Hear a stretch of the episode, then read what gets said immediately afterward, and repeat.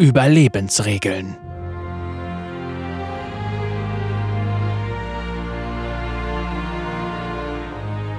Quinn wartete ab, bis die Noxianer ein Feuer auf der Waldlichtung entzündet und zwei Weinschläuche geleert hatten. Betrunkene Soldaten waren so leicht zu durchschauen. Sie sollten betrunken genug sein, um Dummheiten zu machen, aber nicht so sehr, dass sie leichtsinnig wurden. Fehler kamen in der Wildnis einem Todesurteil gleich, und diese Männer hatten gerade zwei entscheidende begangen. Dass sie ein Feuer entzündet hatten, verriet ihr, dass sie allzu selbstbewusst waren, und der Wein zeigte, dass sie nicht mit Verfolgern rechneten. Regel Nummer eins: Gehe immer davon aus, dass jemand dich verfolgt. Behutsam robbte sie auf ihrem Bauch durch den Schlamm und zog sich mit den Ellbogen in Richtung eines hohlen morschen Holzstamms am Rande der Lichtung. Der Regen hatte den Wald in einen Morast verwandelt, und sie wusste, dass sie die nächsten Stunden damit zubringen würde, Insekten und Würmer von ihrer Kleidung zu klauben. Regel Nummer zwei. Überleben ist immer wichtiger als Bequemlichkeit. Sie vermied es, direkt in das Lagerfeuer zu blicken, um ihre Nachtsicht nicht zu beeinträchtigen, und zählte fünf Männer, einen weniger, als sie erwartet hatte. Wo war der sechste Mann? Quinn richtete sich langsam auf, doch er starrte plötzlich, als sich ihr die Nackenhaare sträubten. Eine Warnung von oben. Hinter einem Baum bewegte sich ein Schatten in der Dunkelheit. Ein Krieger. Rüstung aus gehärtetem schwarzen Leder gewandt und lautlos. Der Mann hielt inne und blickte suchend in der Dunkelheit umher. Seine Hand ruhte auf dem drahtumwickelten Heft seines Schwertes. Hatte er sie entdeckt? Nein, scheinbar nicht. Hey, Würdin! Einer der um das Feuer versammelten Männer fuchtelte mit den Händen. Beeil dich lieber, wenn du noch was von diesem Wein abbekommen willst. Olmedo trinkt sonst alles allein. Regel Nummer drei. Verhalte dich ruhig. Der Mann fluchte, und Quinn konnte sich angesichts seiner Frustration ein Lächeln nicht verkneifen. Sei still! Ich bin mir sicher, dass sie dich bis ins verfluchte Noxus hineinhören konnten. Ach, da draußen ist doch niemand, Würdin. Die Demasianer sind viel zu beschäftigt damit, sich ihre Rüstungen anzulegen und sie auf Hochglanz zu polieren. Warum sollten sie uns verfolgen? Komm schon, nimm einen Schluck. Der Mann stieß einen Seufzer aus und wandte sich dann mit einem resignierten Achselzucken zum Lagerfeuer um. Quinn atmete langsam aus. Der Mann hatte durchaus etwas Talent, doch auch er glaubte, dass sie allein in der Wildnis waren. Regel Nummer 4. Lass dich niemals von dummen Menschen auf deren Niveau herabziehen. Quinn lächelte und schaute nach oben, wo sie die Umrisse ihres geflügelten Gefährten als tiefblauen, dunklen Fleck vor den Regenwolken ausmachte. Valor machte eine Bewegung mit seinen Flügeln und Quinn nickte ihm zu. Ihre wortlose Kommunikation war in den vielen Jahren, die sie gemeinsam verbracht hatten, zur Perfektion gereift. Sie machte mit ihrer rechten Faust eine kreisende Bewegung und hob dann drei Finger. Sie wusste, dass Valor sie perfekt sehen konnte und ihre Gesten verstehen würde. Regel Nummer 5. Wenn es an der Zeit ist zu handeln, dann mit voller Entschlossenheit.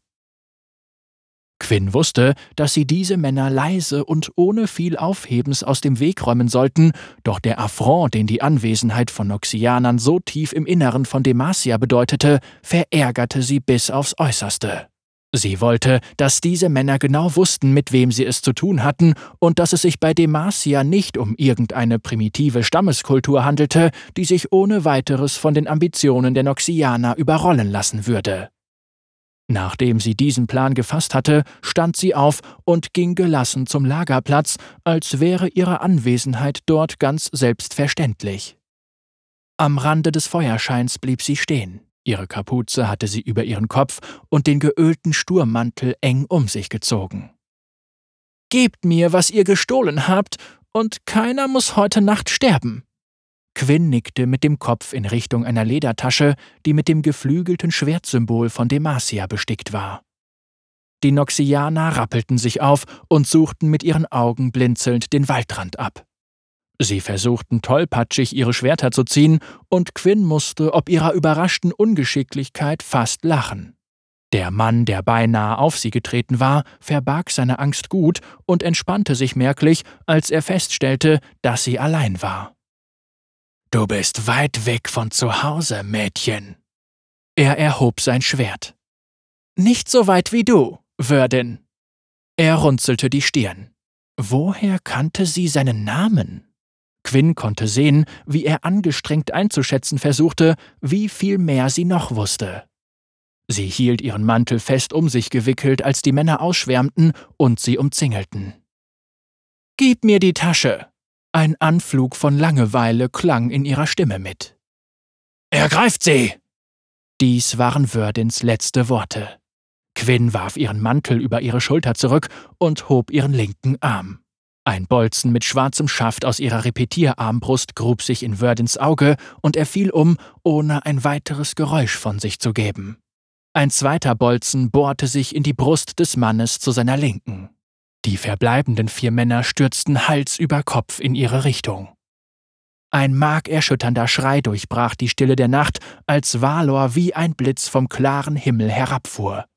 Seine Flügel brausten, als er sie weit ausbreitete und sich in einem todbringenden Bogen auf die Feinde stürzte. Der Adler schlug einem der Noxianer seine Klauen ins Fleisch und riss ihm die Haut vom Gesicht, dann spaltete sein messerscharfer Schnabel den Schädel des Soldaten neben ihm. Dem dritten Noxianer gelang es, seine Waffe zu heben, doch Valor bohrte ihm die Klauen in die Schulter und warf ihn zu Boden. Der Schnabel des Adlers stieß herab und der Mann rührte sich nicht mehr. Der letzte Noxianer drehte sich um und setzte zu einem Spurt in Richtung der Bäume an. Regel Nummer 6. Wenn du kämpfen musst, dann töte schnell. Quinn kniete sich hin und schoss mit ihrer Armbrust ein paar Bolzen ab. Sie durchschlugen den Rücken des Noxianers und brachen aus seiner Brust hervor. Er schaffte es noch, die Bäume zu erreichen, bevor er nach vorne kippte und regungslos liegen blieb. Quinn verharrte regungslos und lauschte den Geräuschen der Wildnis, um sicherzugehen, dass sich keine weiteren Feinde in der Nähe befanden. Doch sie konnte nur wahrnehmen, was man in der Nacht in einem Wald erwarten würde. Sie stand auf und Valor flog zu ihr herüber. Die Tasche mit Militärsendungen, die die Noxianer gestohlen hatten, hielt er fest in seinen Klauen.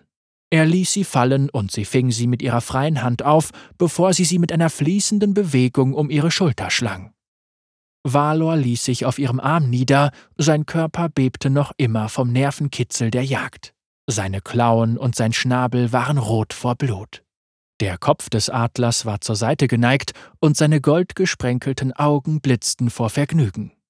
Sie grinste, das Band zwischen ihr und dem Vogel war so stark, dass sie seine Gedanken lesen konnte. Genau das habe ich mich auch gefragt. Quinn lächelte. Wie ist es diesen Noxianern gelungen, so weit nach Demacia vorzudringen? Der Adler stieß einen schrillen Schrei aus und sie nickte zustimmend. Ja, genau das denke ich auch. Es geht Richtung Süden. Regel Nummer 7. Vertraue darauf, dass du dich auf deinen Partner verlassen kannst.